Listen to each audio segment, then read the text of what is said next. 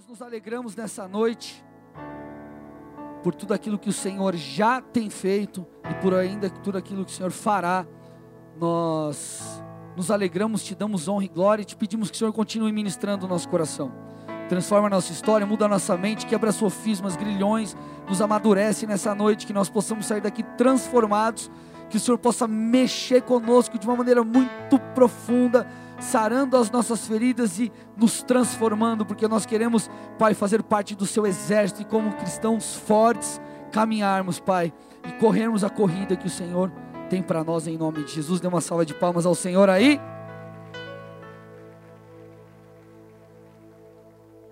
Então, gente, vamos lá, nós estamos em meio à série de mensagens chamada Geração Não Me Toque. Essa é a terceira mensagem da série e ela tem impactado muita gente. É, galera do interior de São Paulo já ouviu, Maringá, então a mensagem tem chegado a vários lugares e tem sido uma benção. Então acessa lá o Spotify, o SoundCloud, André Silva, põe lá, você vai ter acesso. E eu tenho certeza que vai ser uma benção. Eu ministrei a primeira, a pastora Tássia ministrou a segunda, e eu creio que Deus vai falar contigo nessa noite. O tema dela, dentro dessa série, é os melindrosos. Amém? Olha o pessoal do seu lado e fala assim: será que você é uma pessoa melindrosa ou não? Fala para o irmão do outro lado e fala assim: você vai descobrir hoje. Então, gente, vamos lá. Essa série é uma série. Não é muito fácil de ouvir o que tem sido dito mas eu tenho certeza que vai mexer com você, então se abra em nome de Jesus. Amém? Então, queridos, qual que é o meu intuito com essa série? É destruir aí dentro de você todo e qualquer vitimismo que ainda exista. Eu quero que você e eu nós precisamos amadurecer, porque sem maturidade nós não alcançaremos tudo que o Senhor tem para nós. Tem coisas, meu irmão, que nós, meu irmão, que nós só acessaremos quando formos maduros o suficiente. Por exemplo, meu filho, ele não pode dirigir um carro com 5 anos ou 10 anos, ele vai dirigir quando tiver 18 anos e tiver habilidade, tirar carteira. Então, a vida normal no dia a dia, ela nos ela ilustra e traz muitas coisas que nós conseguimos jogar também para a realidade espiritual. Então não tem como vivermos algumas coisas no Senhor se nós não formos maduros. E a maturidade é um processo você vai ter que entender nessa noite que todo vitimismo tem que ser destruído dentro de você, que você não pode ser uma pessoa melindrosa. E para isso você precisa começar entendendo aqui que dentre outras coisas, é, o melindroso ele tem dentro de si um senso de justiça muito aguçado. Na verdade, uma das características da geração não me toque, ou você pode chamar de geração mimimi, é ter um senso de justiça de fato é, muito aguçado. Essas pessoas, elas não sabem lidar com perdas.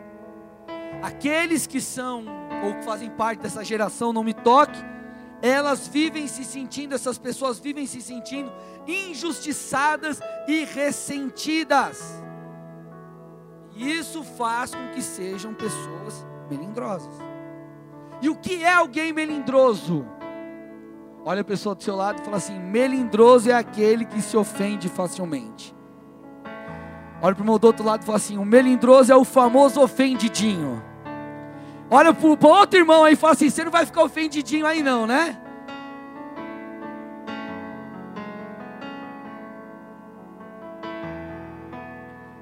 Amém, gente? Vocês estão aqui? Então eu te pergunto já no começo dessa mensagem: você é alguém que se ofende com qualquer coisa. Eu me ofendo porque mamãe não deu todinho para mim antes de dormir. Eu me ofendo porque Deus não fez a coisa do jeito que eu queria. Eu me ofendo porque meu varão não foi um loiro de dois metros com o cabelo arrepiado, bombadinho. Ele foi um cara que tem um ponta direita e um ponta esquerda, mas é cheio de Deus. Eu me ofendo por causa disso, por causa daquilo. Ei, meu irmão, nessa série você, cara, de verdade, o vitimismo vai ser esmagado dentro de você. E se você for corajoso o suficiente, você vai sair transformado dessas ministrações, porque Deus está levantando uma geração forte. Amém? Aleluia. Então, gente, quando nós olhamos para a palavra, nós vemos que o povo de Israel era um povo melindroso.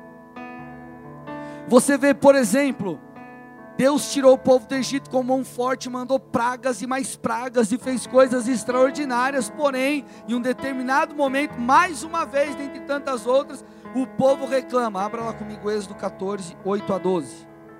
Êxodo 14, 8 a 12.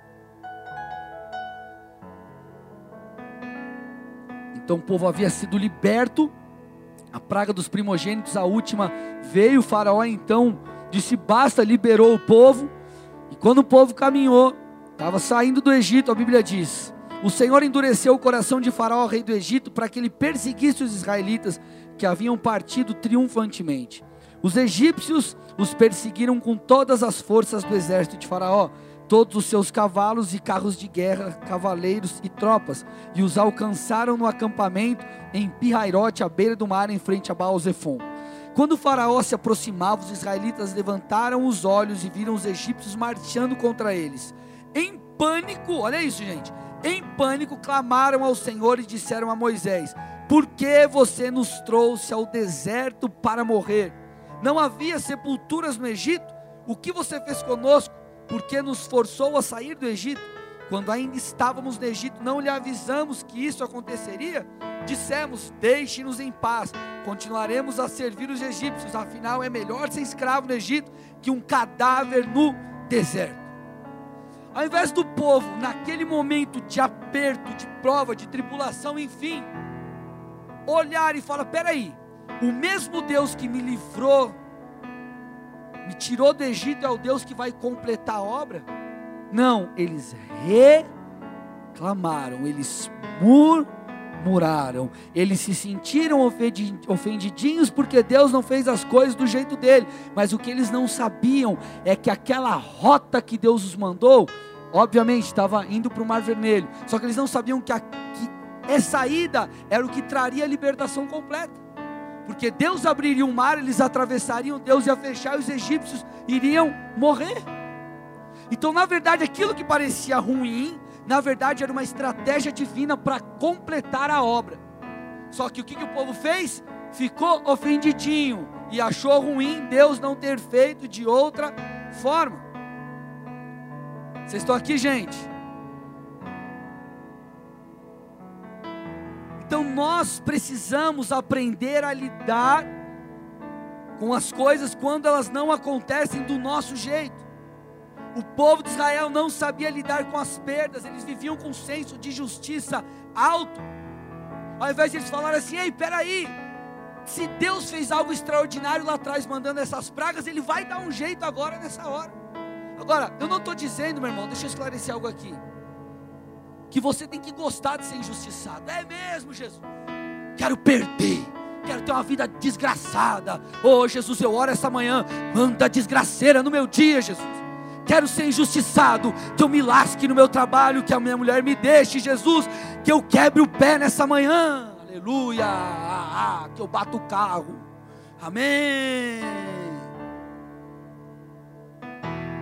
Não estou falando que você tem que ser um saco de pancada evangélico, irmão que eu quero é que você aprenda a lidar com as injustiças e permita que, caso elas aconteçam, possam cooperar para a sua mudança.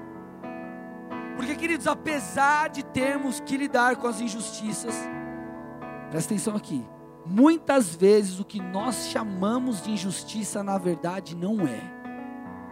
Vamos afunilar a coisa aqui. Teremos que lidar com as injustiças, e aprender a superá-las para que possamos amadurecer. Porém, muitas vezes nós achamos que estamos sendo injustiçados, mas na verdade não. Vocês estão aqui, gente? Eu vou dar aqui alguns exemplos práticos, tá? Amém? Precisamos, vou repetir, precisamos aprender a lidar com as injustiças. Quando nós somos injustiçados e permanecemos, nós demonstramos amor ao Senhor. Quando nós somos injustiçados por outros, mas nos amamos, nós manifestamos um amor maduro. Essa é a realidade cristã. Porém, muitas vezes nós somos pegos por Satanás, muitas vezes o nosso coração entra numa condição ruim, porque nós achamos que estamos sendo justiçados, mas muitas vezes não. Primeiro exemplo, vamos lá, gente. Eu sou funcionário de uma empresa. O que vocês vão me julgar agora aqui, tá? Eu sou funcionário de uma empresa, eu vivo chegando atrasado. Além disso, eu não visto a camisa da empresa.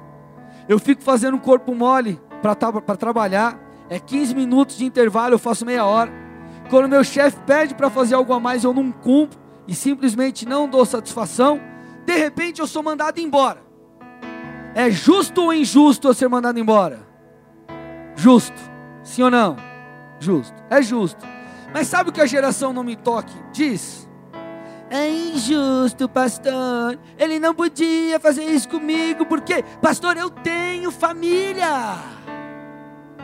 Ele não via que eu tinha família. Irmão, o outro lado também tem família. Por que, que você, por que, que a pessoa não pensa antes de fazer a burrada?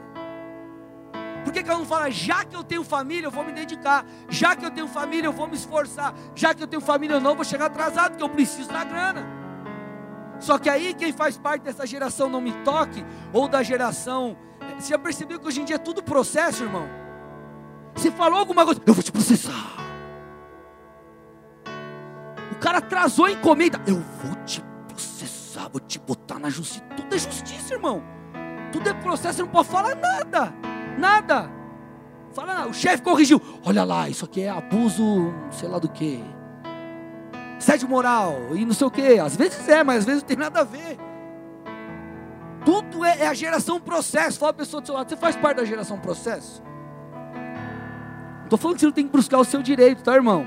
Eu estou falando aqui de uma situação extrema. Amém? O que eu quero te dizer aqui? Se o camarada não trabalha, faz corpo mole, não rende, não faz o que tem que fazer e é mandado embora, posso falar? Tem que ser mandado embora. E se você acha que isso é injusto, você já está errado, irmão. Você já está tentando é, alimentar algo que não está correto. Vocês estão comigo aqui? Exemplo 2. Eu não sou um dizimista fiel e generoso. Quando o pastor está ministrando esse tipo de assunto, eu fico só no celular. Eu não respeito esse tipo de unção. É colocado diante de mim oportunidade de seminários eu também não dou ouvidos. Resultado: a pessoa não avança na área financeira. É justo ou é injusto? É justo ele não avançar. É justo. Mas sabe o que a geração não me toque diz? É injusto, pastor. A Bíblia não diz que Deus me ama. Pastor, estou todos os dias no culto, irmão. Você pode estar tá todos os dias no culto, mas se você desonra princípios espirituais, você não vai colher do resultado bom deles. E outra, isso não tem nada a ver com o amor de Deus. Pastor, Deus não me ama. Querido, Deus te ama. Deus te ama se você fizer o que Ele gosta, não fizer o que Ele gosta. Se você ficar firme na igreja, você sair lá fora fumar maconha, Ele vai te amar do mesmo jeito. Se trair a sua mulher ou não, Ele vai te amar. Mas o amor não é um selo de aprovação. E não é porque Ele te ama que Ele vai dar o que você quer. Vocês estão aqui comigo, amados? Então, quer colher, planta. Quer receber, semeia quer colher do que a Bíblia diz, vive conforme ela determina. Tem uma aliança com Deus. Vocês estão aqui? Tá duro ou dá para ir mais? Ixi. Vamos parar aqui então, Senhor Jesus, nós te agradecemos. Dá para ir ou não, gente? Eu falei, eu, eu vou cutucar ferida nessa, nessa série. E é para os fortes. Ai, pastor, não quero, vou embora.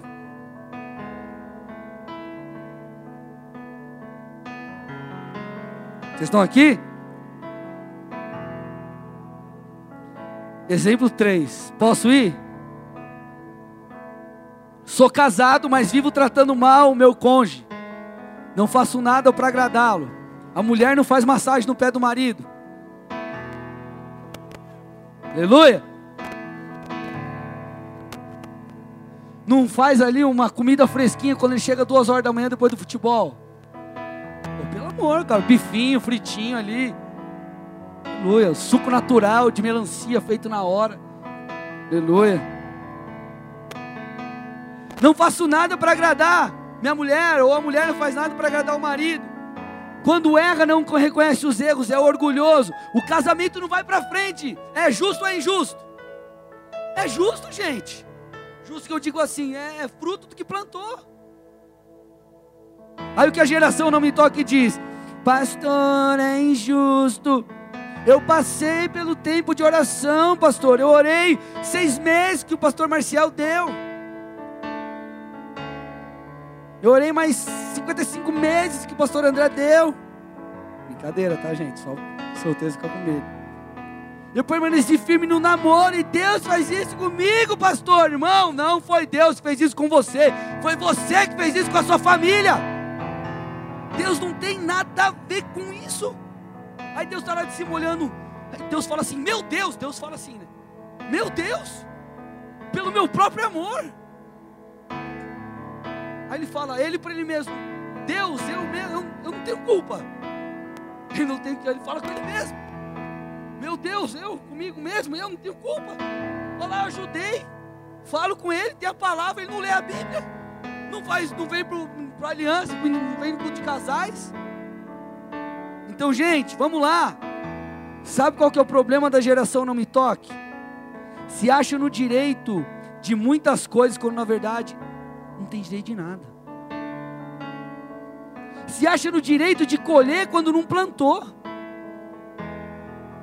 É uma geração que não está preparada para sofrer, acha injusto sofrer. Mas, pastor, Deus é amor. Uh!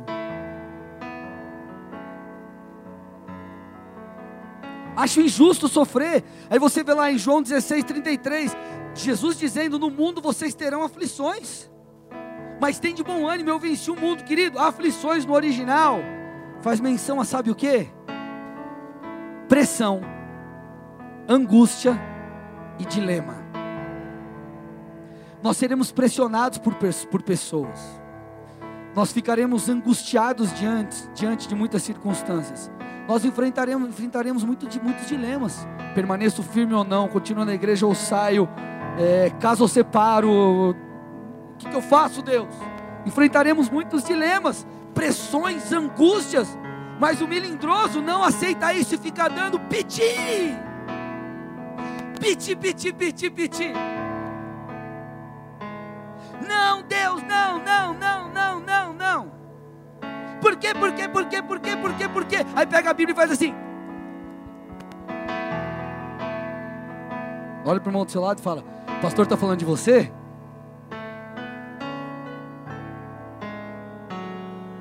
Gente, vocês estão aqui? Vocês continuam me amando? Ixi. Vocês continuam me amando ou não? O que, que o maduro faz? Ele encara de frente. Ele entende e ele encara de frente. Não, cara, beleza, estamos passando por momentos. Beleza, eu errei.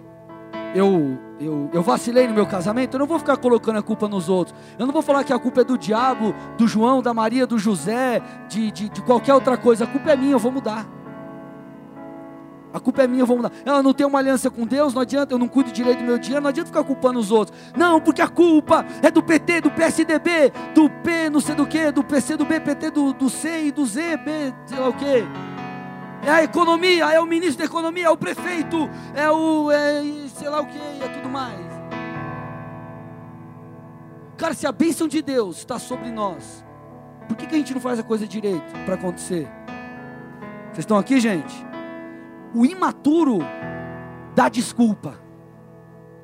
O imaturo dá desculpa. O maduro reconhece e muda.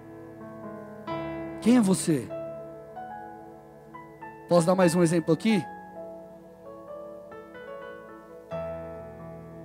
Posso mesmo? Pastor, estou há muito tempo na igreja e vejo pessoas chegarem depois de mim sendo levantadas como líderes, diáconos e presbíteros. Sabe o que a geração não me toque diz? Eu não concordo, é injusto. Agora eu te pergunto: é injusto diante de qual padrão? Do seu ou de Deus? Porque vamos lá, gente. Como que nós queremos. Eu sei que eu estou pegando pesado nessa série, mas é necessário. Essa série é o que eu falei que é. Vamos ver se o culto vai continuar cheio nas próximas semanas. Como que você quer ser levantado por Deus, como líder, diácono, presbítero, enfim, se você não veste a camisa da sua igreja? Como você quer levantar, ser levantado por Deus se você não se envolve em ministérios, em célula? Como você quer ser diácono se você não lidera uma célula? Queridos, eu não, e vou falar para a igreja para todo mundo saber, eu não levanto diácono que não é líder de célula, salvo raras exceções. Porque se você não está preocupado em se envolver com a principal atividade da igreja, que é cuidar de vidas, amar pessoas, você não vai fazer parte desse time. Vocês estão aqui comigo? salvo raras exceções. Sabe o que a geração mimimi, mimimi diz? Reclama, murmura, porque quer status. A pessoa quer botar um crachá e ser reconhecido. Só que esquece que no reino de Deus o maior é aquele que serve.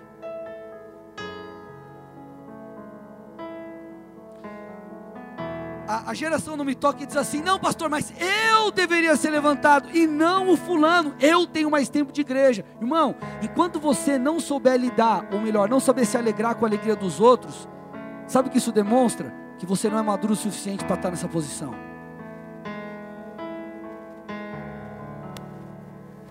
Vocês estão aqui? Querido, quem foi que te disse, onde está na Bíblia, que as pessoas devem ser levantadas por tempo de conversão, por tempo de casa. Vocês estão aqui, gente? É claro, como líder, você não, nós precisamos ser inteligentes. Isso vale nos negócios, em qualquer outra, outro lugar. Quem que você vai dar um cargo de confiança? Quem se mostrou leal, amém, gente? Também a gente não pode ser insensível. A pessoa é leal, a pessoa. Você está lá, você é empresário, você, o negócio começou a crescer, você precisa de um gerente. Você vai levantar aquele cara que está um tempo com você, que já demonstrou ser fiel, que veste a camisa, que está junto com você. É chefe, tamo junto, vamos lá. Esse cara aí que, tipo, tá contigo quando você precisa, esse cara que você vai levantar. É óbvio. Isso é imprescindível. Porém, vamos avaliar um texto aqui, tá? Mateus 20. Vamos ler aqui dos versos 1 ao 16. 1 ao 16. Diz assim: Pois o reino dos céus é como o dono de uma propriedade que saiu de manhã cedo a fim de contratar trabalhadores para seu vinhedo. Combinou de pagar uma moeda de prata por um dia de serviço e os mandou trabalhar. Às nove da manhã estava passando pela praça e viu por ali alguns desocupados. Contratou-os e disse-lhes que no final do dia pagaria o que fosse justo. E eles foram trabalhar no vinhedo. Ao meio-dia e às três da tarde fez a mesma coisa. Às cinco da tarde estava outra vez na cidade, viu por ali mais algumas pessoas. Por que vocês não trabalham hoje? perguntou ele. Porque ninguém nos contratou, responderam. Então o proprietário disse: Vão e trabalhem com os outros no meu vinhedo. Ao entardecer, mandou o capataz chamar os trabalhadores e pagá-los, começando pelos que haviam sido contratados por último. Os que foram contratados às cinco da tarde vieram e receberam quanto, gente? Uma moeda de prata. Quando chegaram os que foram contratados primeiro, imaginaram que receberiam mais. Contudo, também receberam quando? O que, igreja? Uma moeda de prata. Ao receber o pagamento, queixaram seu proprietário. Aqueles trabalharam apenas uma hora e, no entanto, o Senhor lhes pagou a mesma quantia que a nós que trabalhamos o dia todo no calor intenso. O proprietário respondeu a um deles: Amigo, não fui injusto. Você não concordou em trabalhar o dia inteiro por uma moeda de prata? Pegue o seu dinheiro e vá. Eu quis pagar ao último trabalhador o mesmo que paguei a você. Olha agora, gente. É contra a lei eu fazer o que quero com meu dinheiro? Ou você está com inveja porque fui bondoso com os outros? Assim, os últimos serão os primeiros, e os primeiros serão os últimos.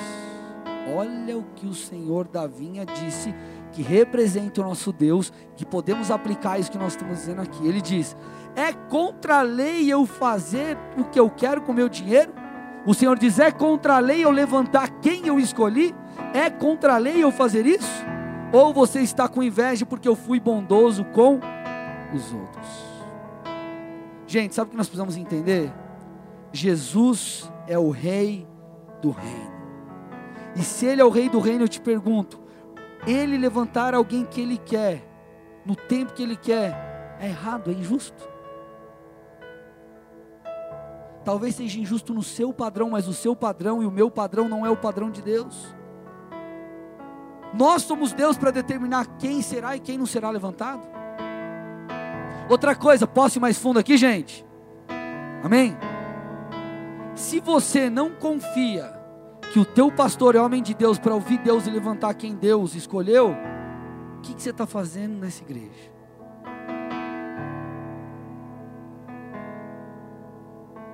Se você não acredita no discernimento espiritual do seu pastor, cara, alguma coisa está acontecendo. Não, não, não, pastor, você entendeu errado. Pera aí, eu confio sim. Então, se você confia, olha para o irmão do seu lado e fala: se você confia, pare de chorar. Fala para ele de novo: amadureça, cresça.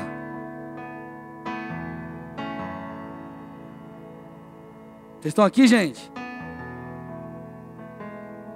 Mas Deus, por que, que a empresa dele rompe a minha não? Por quê? Por quê? Por quê? Irmão, você precisa aprender os princípios e aplicar. Mas sabe qual que é o grande problema, amado? Nós nos colocamos no lugar de Deus. Nós achamos que, cara, ó Deus, eu faria. Ó Deus, seguinte, ó, deixa eu te dar uma ideia aí. Ele manda um WhatsApp, grava um áudio. Deus, seguinte, paz, amém? Paz, Senhor, Deus. É, eu acho que você está pensando em alguma coisa meio errada aí. Foto. Eles falam que eu ando muito, então Deus, paz do Senhor para você mesmo aí. É, eu acho que Deus, você está pensando errado as coisas aí. Você está levantando uma galera que Deus, eu, eu acho que não tem nada a ver. Irmão, parece bobeira, mas a gente faz isso às vezes. Deus, eu acho que você está fazendo algo que, tipo, seu jeito não está muito legal. Deus, vem na minha que você brilha. Aí você manda uma estrelinha assim no WhatsApp. Irmão, presta atenção aqui, igreja. Eu tô, eu tô, eu tô cutucando, mas é para despertar algo em você. Porque talvez você já escuta, você sabe dessas coisas, mas isso ainda não mexeu com você. Enquanto você tem o teu senso de justiça muito aguçado, meu irmão, Deus não vai poder fazer coisa através de você. Se Deus diz para você, cara, eu vou te levantar, você vai ser um pastor, você vai ser um líder, ou eu vou fazer algo no teu casamento, eu vou fazer algo na sua empresa, eu vou fazer algo nas suas finanças, Cara, aprenda a esperar. Faça a sua parte, se preocupe com fazer aquilo que precisa ser feito e aguarde, porque Deus é Deus que trabalha para aqueles que nele esperam. Não basta você apenas ter fé, você tem que ter fé. A fé fala sobre ação, fazer a sua parte, mas esperar, deixar Deus fazer. Quando o povo saiu do Egito, eles, eles, eles poderiam ter saído por uma outra rota, que era mais próxima, mas aquela rota provavelmente era levá-los a uma guerra. Então o que Deus faz? Manda eles pelo, pelo caminho mais longo, um caminho improvável, porque além de ser longo, levava, conduzia ao Mar Vermelho. Só que mal sabiam eles que nessa espera e nessa coisa não muito lógica de Deus, Deus traria o milagre e o respaldo que eles precisavam. Então às vezes você está lá, Deus, eu quero, eu quero, eu quero, eu quero, eu quero, eu quero, eu quero. E muitas vezes Deus vai fazer do teu jeito porque você pediu tanto, você quis convencer a Deus, só que eu vou te falar, provavelmente vou pregar isso em das outras mensagens. Você vai despertar a ira de Deus. E o que era para ser bênção, quando você toma posse antecipada, ela se torna uma maldição. Vocês estão aqui comigo, igreja? Então, de verdade, amados, para de murmurar, para de reclamar, para de dar piti, porque a tua hora não chegou.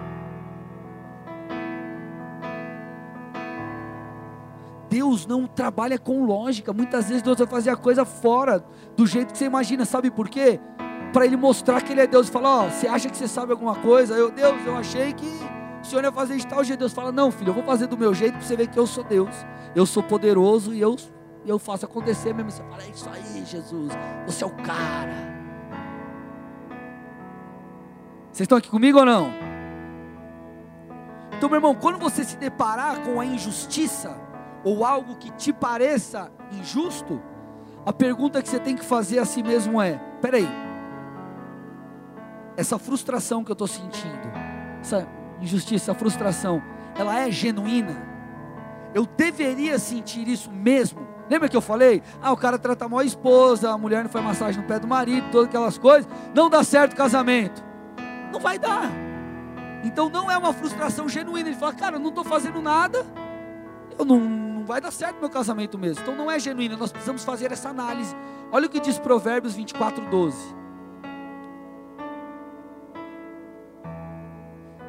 Ele diz assim: Não se desculpe dizendo, não sabia o que estava acontecendo. Lembre-se de que Deus conhece cada coração. Olha o que diz agora: aquele que zela por sua vida sabe que você estava ciente. Ele retribuirá a cada um conforme suas ações. Então o Senhor está dizendo aqui: ei, não dê desculpa dizendo, ah, não, não, não, não, não sabia o que estava acontecendo. Você está ciente do que você tem que fazer. Você está ciente que você tem que construir um casamento pleno. Você está ciente que você precisa construir na sua vida profissional para você chegar lá. As coisas não vão acontecer do nada, gente. Não, é porque eu aceitei Jesus, saí daqui da igreja amanhã, vão me ligar e vão falar, cara, eu estou te oferecendo um trabalho, você vai trabalhar oito horas por semana e você vai é home office e você vai ganhar 40 mil por mês. Livre de impostos. E você, oh glória! É bom mesmo virar crente. Irmão, a bênção de Deus vem sobre as nossas vidas, mas você tem que construir. O texto está falando, Deus vai te retribuir conforme as suas ações. Vocês estão aqui comigo, amados? É claro que nós temos que orar. É claro que o espiritual é o que determina sobre o natural. Deus, eu oro pelo meu trabalho. Querido, quando eu ia trabalhar na época do banco, galera, deixa eu refazer isso. A galera fala, ah, então você não trabalha hoje, pastor, né? Tem gente que fala assim, pastor, mas você trabalha com o quê? Como se pastorear não dá trabalho, né? Enfim. Ou não é um trabalho, mas quando eu estava no banco, eu lembro, era muito desafiador para mim, porque eu trabalhava, eu era gerente, então eu tinha que lidar diretamente com vendas, eu tinha meta, eu tinha todas aquelas coisas. E eu, eu lembro, eu chegava no estacionamento, colocava meu carro e descia as escadas, eu falava assim: Deus, me ajuda, me capacita, me auxilia, eu preciso do Senhor providencia negócios, me ajuda, as conexões. Eu clamava a Deus. Eu tenho certeza que isso foi o principal. Porém, o que, que eu fazia? Eu ligava para os clientes, eu corria atrás, eu pensava em estratégias, eu fazia a minha parte. Aí tem gente que acredita que só porque é fiel nos dízimos, nas ofertas, a sua vida financeira vai mudar do dia para a noite. Deus pode fazer? Pode. Ele vai fazer muita coisa boa? Vai. Mas você tem que correr atrás. Não, pastor, mas peraí. E a graça de Deus? Deus não faz as coisas pela graça, meu irmão. Você não pode confundir as coisas. Muitas coisas são pela graça, mas nem todas são de graça.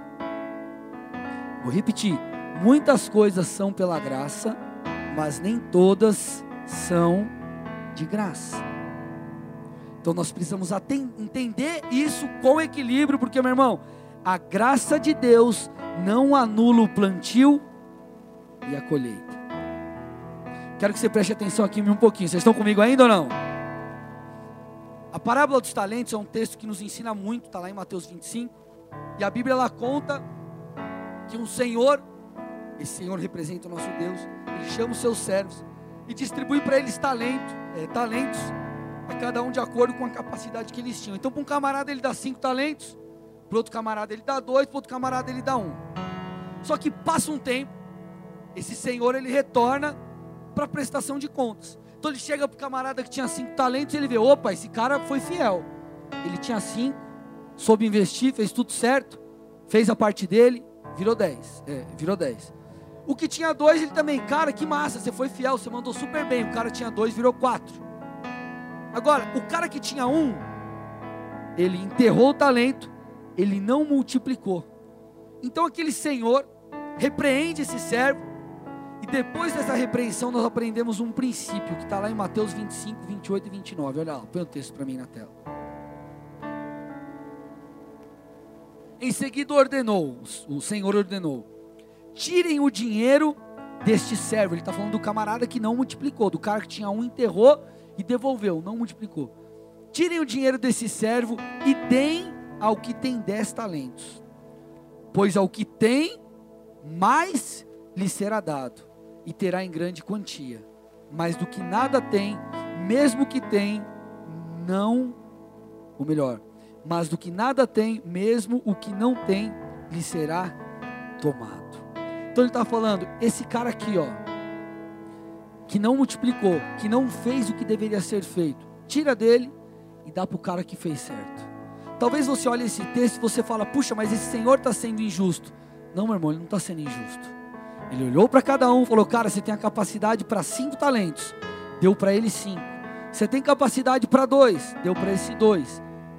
Tinha capacidade para um. Um falou, todos vocês vão multiplicar. Faz isso, que é isso que eu espero de vocês. Vai dar certo. Bora, volta aqui um tempo e show de bola, vamos comer os frutos tinha cinco, transformou em dez, que tinha dois, transformou em quatro, que tinha um, simplesmente não fez nada. E muitas vezes nós temos essa questão dentro de nós. Nós achamos que Deus é injusto, só que Deus muitas vezes olha e fala, cara, você não está fazendo nada. Ai Deus, aí o cara fica lá com melindre. Ai Deus, o Senhor não me liberta da pornografia, o Senhor não me tira do adultério, meu irmão. Quebra teu telefone cancela a internet da sua casa, dá seu computador, sei lá o que você vai fazer. Ai, mas minha vida financeira não rompe, eu nunca faço, eu nunca, eu não prospero. Vai tra trabalha, irmão, se esforça, faz cursos, faz, faz uma faculdade, faz aquilo que você pode. Pastor, não tem dinheiro, faz curso no YouTube, faz alguma coisa. Sabe o que eu quero, querido, através dessa série aqui? te transformar de uma vítima em um protagonista. Porque, gente, vamos lá. Quem vem de um passado, ou de uma cultura muitas vezes familiar ou social, de vitimismo, gosta de ficar assim. Porque enquanto ele se faz de vítima, ele é muitas vezes cuidado por outros. Então muita gente ele é refém do auxílio. O cara não faz nada para mudar, ele vira refém do auxílio. A pessoa se faz de. Co... Entenda uma coisa, não estou falando quem tem necessidade e precisa de ajuda. Vocês estão aqui, gente? Eu, pelo amor de Deus, não entendam mal. Eu estou dizendo que tem gente que você auxilia, auxilia, auxilia, auxilia. Só que chega uma hora para a pessoa é mais fácil ela depender de auxílio do que ela fazer alguma coisa para mudar de vida. E enquanto ela se faz de coitada, as pessoas notam ela. Ai, coitado, você viu fulano, você viu Beltrano, você viu o outro, você viu o outro. Então esse texto mostra como Deus nos trata muitas vezes. Porque Deus, Ele quer te transformar de uma vítima em um protagonista. Ele te capacita, Ele te dá unção, Ele te dá graça, Ele te dá princípios na palavra, para que você supere, querido, todos os seus desafios, para que você saia da condição que você está enfrentando. Então, amados, nós não podemos ser alguém que vai viver debaixo de autocomiseração. E o que é alguém que vive debaixo de autocomiseração? Autocomiseração é sentir pena de si mesmo. É viver debaixo, querido, de um vitimismo, é encontrar culpa ou colocar a culpa em todos os outros, menos, menos em si. Só que a autocomiseração nada mais é do que mimar o seu próprio ego. A autocomiseração, gente, ela nos transforma em alguém mimado em alguém mimado. Na verdade, a autocomiseração, ela é resultado do orgulho. Porque nós não estamos dispostos a ver a verdade e encarar a verdade. Nós simplesmente nos fazemos de coitado, nos fazemos de vítima e ficamos nessa condição porque está confortável.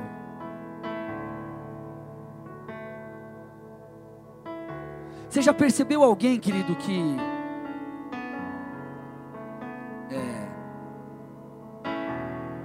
passou por alguma situação na vida? É, é, é, é difícil, isso, isso existe, mas é difícil as pessoas reconhecerem os seus erros. Você já ouviu alguém que, por exemplo, quebrou, fala, cara, eu fiz coisa errada, eu vacilei, isso, isso, isso, isso, isso. Esses foram os meus erros, esse, esse, esse, esse, esse. Tem gente que faz isso, mas a maioria faz o quê? Coloca a culpa em algumas circunstâncias, sim ou não? Você já viu alguém que sai da igreja e fala, não, eu saí porque eu, eu, eu, eu, me senti uma vítima, fiquei ofendidinho? Você já, geralmente que culpa é do pastor, do líder, do irmão, do Beltrano, do fulano. Você já viu alguém que tem uma situação no casamento e o cara é verdade, cara, eu, eu, eu sou um lixo, mas eu não presto. Jesus, me mata e me ressuscita. Faz de novo. Geralmente nós culpamos o outro, sabe por quê, gente? Porque é mais fácil. E isso é resultado do orgulho que ainda habita em nós. Nós nos fazemos de vítima quando agimos assim. Nós é, vivemos debaixo de autocomiseração e a autocomiseração nunca vai mudar a sua vida. Porque no reino a Bíblia diz: ei, aquele que não tem, aquele que não fez o que eu mandei, dá para o outro. Porque, querido, é justo. Ai, pastor, mas e a graça? Tem coisas que são pela graça, tem coisa, meu irmão, que não é não. Meu Deus, o cara lá toca, a glória vem, a unção vem. Eu também sou escolhido, Deus. Por que, que ele a glória vem comigo não vem? O cara jejua, o cara ora, o cara busca, vai para o monte, vai para o quarto e faz um monte de coisa e ora e clama e jejua e se entrega. O outro fica lá assistindo Netflix o dia inteiro. Irmão, não vai vir agora. Vai vir só, como eu disse na outra administração, La Casa de Papel. Estava na administração vai saber o que, o que é isso. Sabe o que a autocomiseração faz com a gente? O vitimismo coloca em nós uma venda. Porque você fica cego e você olha só para você. Não, sou eu, sou eu. Ele faz com que você ande assim. Sou eu, só eu, eu, eu, eu, eu. As minhas dores, as minhas dores, as minhas vontades. Deus é do meu jeito, não tem que ser assim. Deus tem que ser na minha hora, tem que ser no meu momento. Deus tem que ser do meu jeito, tem que ser para mim, para mim, para mim, para mim. E o, e o Senhor fala: Ei, você quer achar a sua vida? Perde. E viva a vida que eu mandei você viver. Não é para você, é para Ele, irmão. Não é do seu jeito, é do jeito dele. Só que nessa noite eu estou aqui para, em nome de Jesus, querido, remover a venda dos seus olhos e destruir a autocomiseração. Nessa igreja, você não vai ser visto como alguém coitado, você vai ser visto como alguém ungido, amado, escolhido, preparado e capacitado por Deus. Você não é um coitado, não, meu irmão, você não é uma vítima. Dentro de você existe o Espírito de Deus, o mesmo Espírito, querido, que operou milagres e maravilhas através de Jesus, o mesmo Espírito que ressuscitou Jesus dos mortos. É o Espírito de Deus que habita em você.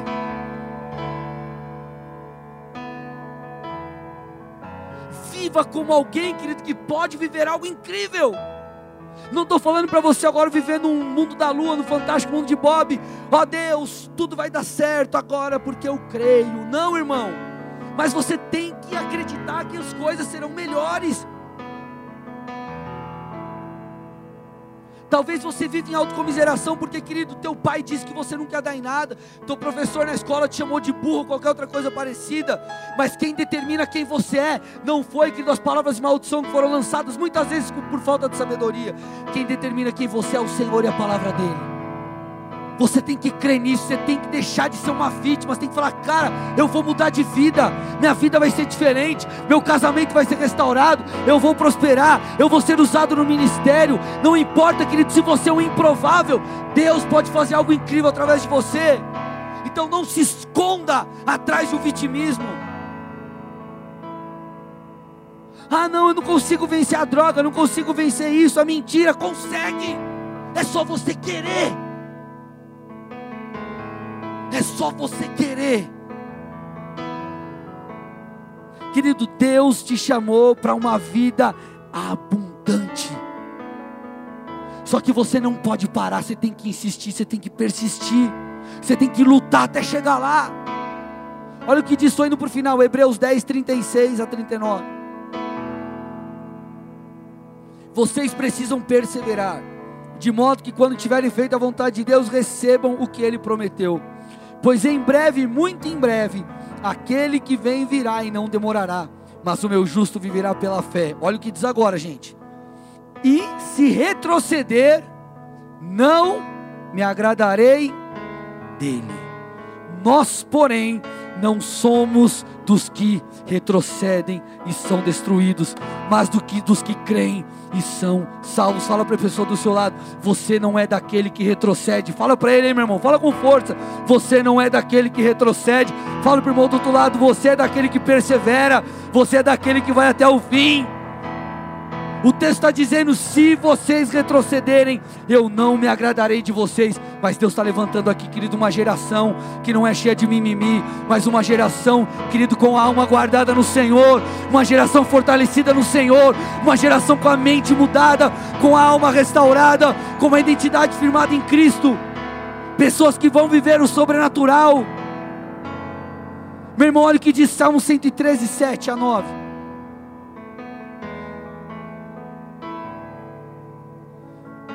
Vamos pegar primeiro o verso 8 ali. Levanta do pó o necessitado e ergue do lixo o pobre. Tira o texto para mim. Você já põe de novo, tira para mim.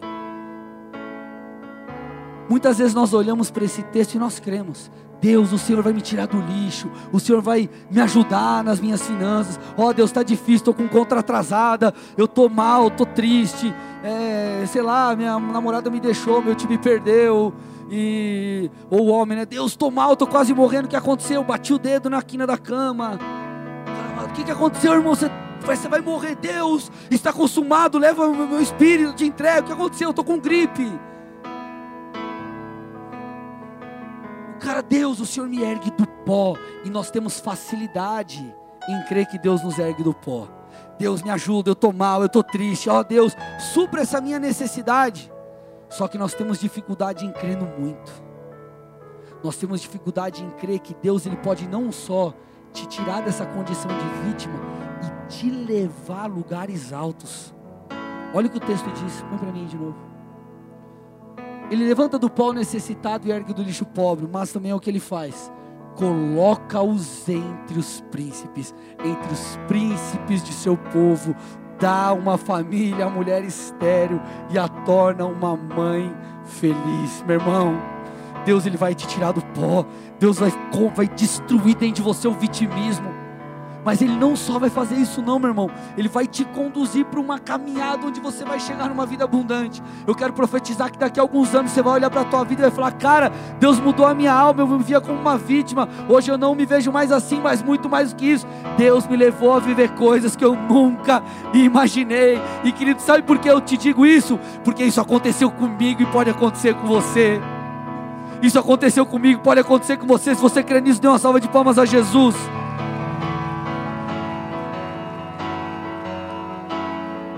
Agora, para isso, gente, o vitimismo precisa ser, cara, destruído da sua vida.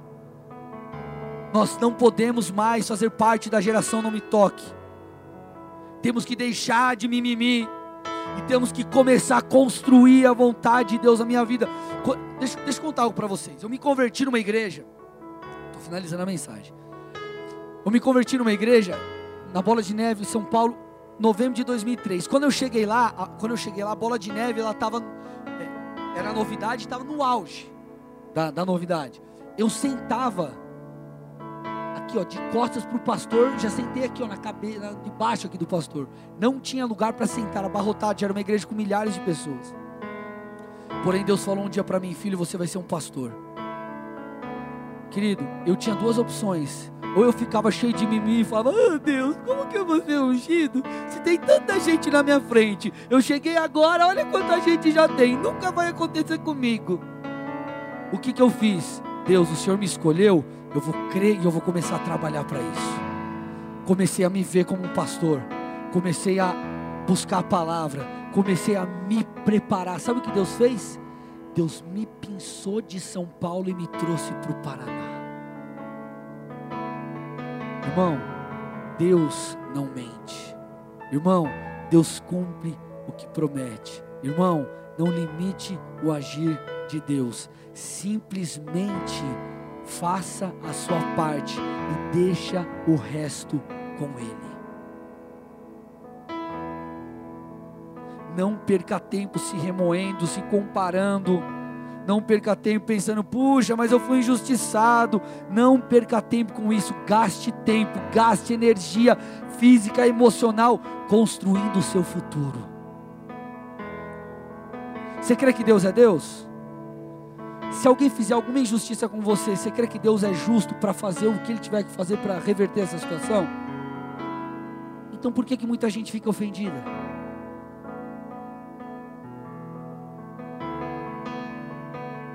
Amado, elimina o vitimismo de você. Quando você passar por alguma situação que a tua alma querer gritar e querer, querer se esconder, não, eu vou me esconder, eu, vou, eu sou uma vítima.